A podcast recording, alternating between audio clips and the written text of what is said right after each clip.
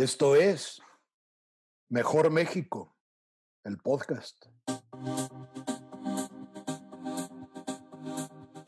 Hola, gracias por estar con nosotros. Esta es la segunda emisión de Mejor México, el podcast. Gracias de veras por su compañía. Hoy les tenemos una, un contenido sensacional, una entrevista única y eh, tenemos también para ustedes la invitación, como siempre, a que participen con nosotros en este podcast y, por supuesto, datos sobre corrupción. Bueno, y comencemos. Vamos a presentarnos. En primer lugar está aquí Gaby Santillán. Hola, Gaby.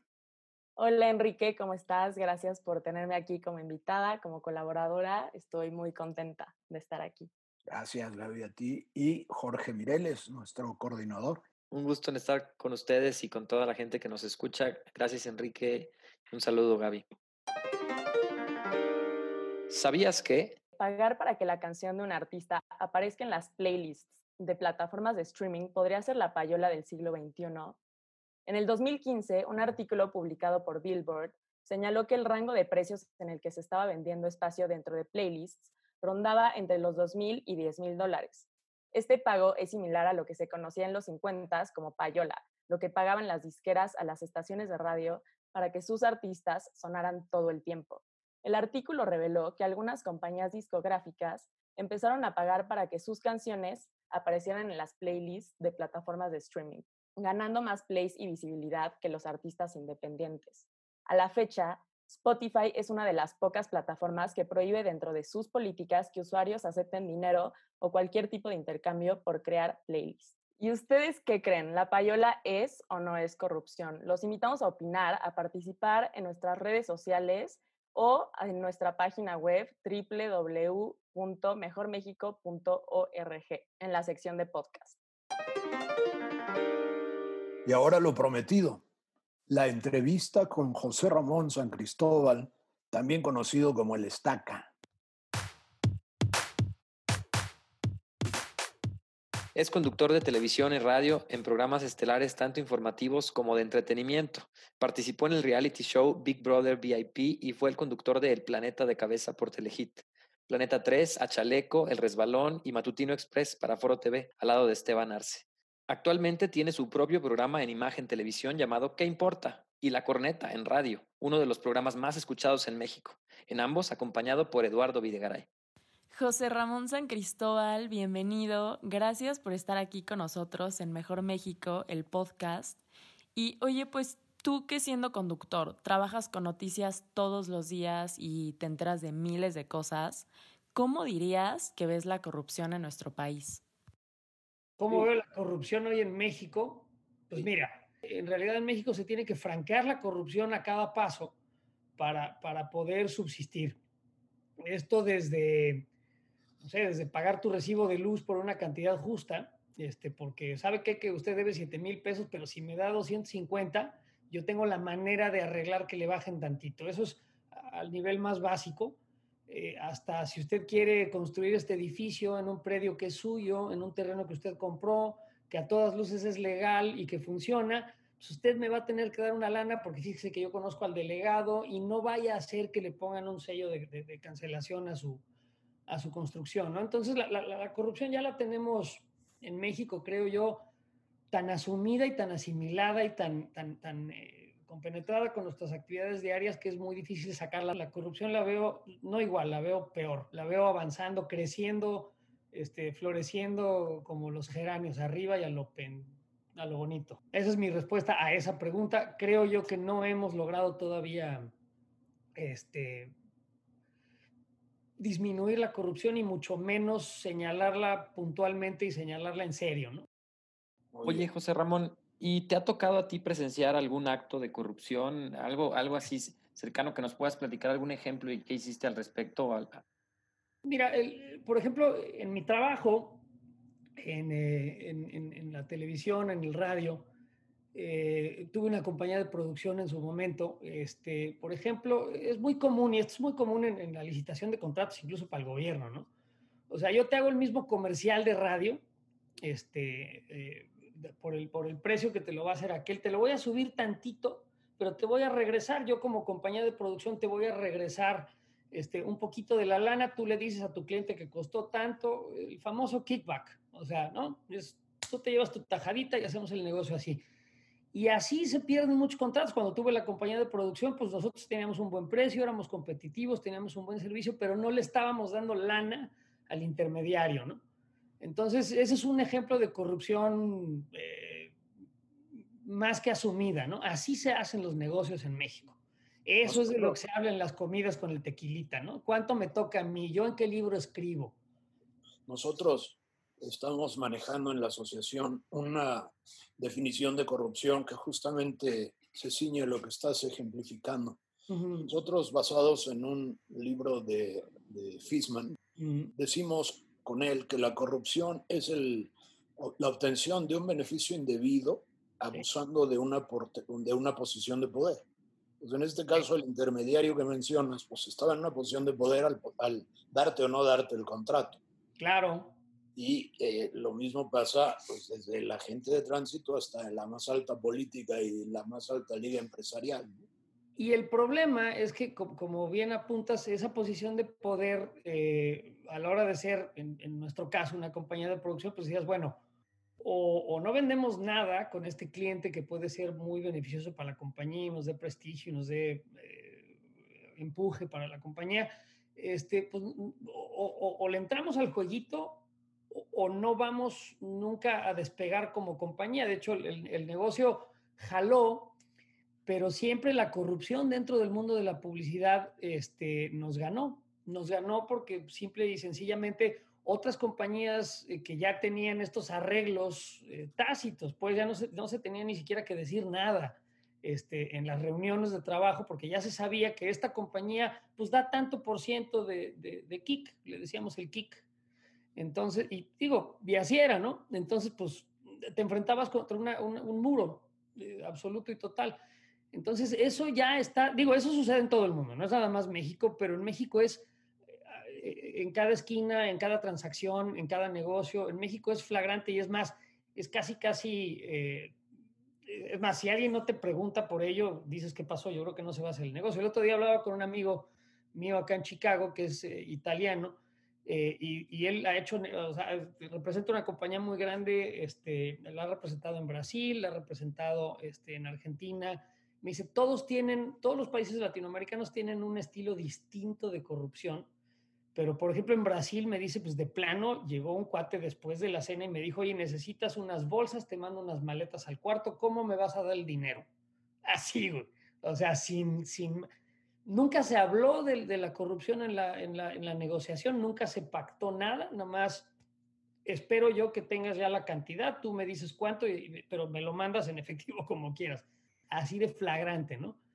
Entonces, este, es una cuestión humana, los humanos siento yo que siempre vamos a buscar el beneficio para nuestro grupo, para nuestra tribu, para nuestra compañía, para nuestro país, para lo que tú quieras, pero se necesita visibilizar la corrupción y castigarla cuando sea visible para que la gente tenga menos incentivo para hacerla. Como en México, el noventa y tantos por ciento, no sé cuánto, de los crímenes y sobre todo de este tipo de cosas de corruptela son, o sea, nunca se castigan, pues ¿cuál es el incentivo para no hacerlo, no? ¿Cuál es el incentivo para no tener ruedas cuadradas y aplastar a cada vuelta a mis competidores y aplastar a cada vuelta a quien sea con tal de ganarme una lana más, ¿no? No hay incentivo para respetar la ley. O sea, las leyes de México están bien hechas, están bien escritas, están muy mal implementadas, porque la impunidad es total y absoluta. ¿por qué? Ahora sí que, perdón por la expresión, pero ¿por qué chingados voy a obedecer la ley? ¿Para qué? Si me voy a ganar una lana. Tomando en cuenta que este punto de que la corrupción funciona como un sistema, ya por ejemplo en México, que casi casi esta frase de que el, el que no tranza no avanza. Y es, y es cierto. ¿Tú qué crees que se podría hacer individualmente, o sea, cada quien, para combatirlo? chance ya quitando de fuera todo lo de las leyes, todo lo que a veces no está mucho a nuestro alcance, tú solo, como tú qué dirías que se podría hacer? Habría que ser muy valiente y habría que tener los recursos para sobrevivir a lo mejor en el mundo de los negocios para no entrarle, ¿no? Y sí, sí hay negocios que se hacen sin corrupción, sin duda. Hay negocios que jalan y que funcionan sin corrupción, hay compañías que lo hacen bien. El problema es que no son competitivas. O sea, el problema es que tendría que ser una decisión personal muy valiente, una decisión de negocios muy arriesgada, el no entrarle a la corrupción. Mira, les, cuento un cuento rápido de corrupción a bajo nivel, ¿no? Un día iba yo este, ahí en viaducto y... Eh, ¿dónde está? Bueno, es, es, viaducto hacia la del Valle, que hay una vuelta prohibida en U. Pues, total, me di la vuelta prohibida sabiendo lo que estaba haciendo y un policía de a pie me chifló, a ver, tú, detuve. Y me, llega el cuate, oiga, señor, fíjese que se dio la vuelta prohibida. Le dije, mire, estoy consciente de que me acabo de dar la vuelta prohibida, me merezco mi multa. Entonces regresa, ah, llega una patrulla y se va a la patrulla y regresa y me dice, oiga, fíjese que mi compañero no trae el cuaderno de multas. Entonces, este, pues no, no quisiera yo quitarle más de su tiempo, sé que es usted un hombre muy ocupado. Este, le digo, no, pues no tengo nada que hacer la tarde de hoy, de hecho ya acabé, lo espero a que consiga un cuaderno de multas y, me dé mi multa. Se regresa una vez más a la patrulla y, y oiga, fíjese que no quisiéramos, señor San Cristóbal, porque ya sabemos quién es usted, quitarle su tiempo, porque a lo mejor va un programa. No, eh, la verdad es que podemos arreglar esto de otra manera. Le dije, mire, si lo que quiere es dinero, aquí tengo un chingo. Traía yo como tres mil pesos. Y no le voy a dar nada, ni un solo centavo hasta que no me ponga mi multa. Oiga, pero es que fíjese, no se ponga así. Y le pues no, no le voy a dar nada. Y de repente hace desespero y me dice, mira, pinche estaca, no seas mamón. Le digo, mira, pinche tu mamá, güey, y no me hagas bajarme del coche porque yo sí te plancho el traje. Entonces, ¿me vas a poner la puta multa o no, cabrón? Pues no te la voy a poner y vas y chingas a tu madre. Le digo, pues mira, ¿sabes qué? La verdad, ya hablándonos ya en este tenor, chinga tu madre tú, cabrón, y yo ya me voy. Me fui y no pasó nada. Entonces, ¿quién ganó ahí? Nadie. Yo me di la vuelta prohibida, hice una cosa que no debía, puse a lo mejor en riesgo la vida de otras personas. El policía no hizo su trabajo, nadie ganó dinero y además de todo fue una situación peligrosa porque él estaba armado y si yo me bajo del coche y este amigo por alguna razón se le sale el tiro, me vuela una rodilla o, me mata. Entonces, nada funcionó en ese intercambio, nunca, jamás. Yo me rehusé a, estar en un acto de corrupción, pero la verdad es que este güey lo único que tenía que haber hecho haberme puesto la multa que me merecía. Pero nada funcionó. ¿Por qué? Porque nadie respeta la ley, ni yo, ni yo, que me di la vuelta prohibida, ni el policía, que acabó amedrentándome con romperme la madre. Que la verdad le hubiera yo parado de culo, pero en dos segundos, pero no importa. Perdón por las groserías. Pero es que enoja mucho el, estado de, indefensión de, todos involucrados ahí. O sea, ¿quién me iba a ayudar si el policía te agarra una golpiza? Pues ¿quién te va a ayudar? están pegando un güey en la calle. A lo mejor yo, por ser una persona conocida, alguien se hubiera apiadado, ¿no? Pero ahí, ahí fue así, dije, bueno, pues vivo en el viejo oeste, ¿no? O sea, aquí es sálvese quien pueda. Pues perfecto ahí, José Ramón, porque afortunadamente con la decisión que tomaste, evitaste ese acto de corrupción. Recordemos que para que exista un acto de corrupción se necesita al menos de dos personas y tú al no querer dar dinero, eh, evitaste que sucediera ese acto de corrupción. Claro, hubo el acto ilegal que, cometiste y que incluso intentó cometer el policía, pero afortunadamente no se concluyó ese acto de corrupción y eso es lo que ayuda y lo que tenemos que hacer todos los ciudadanos para que este círculo vicioso se derribe y se convierta en uno virtuoso. Así que muchas gracias por esa acción que tomaste.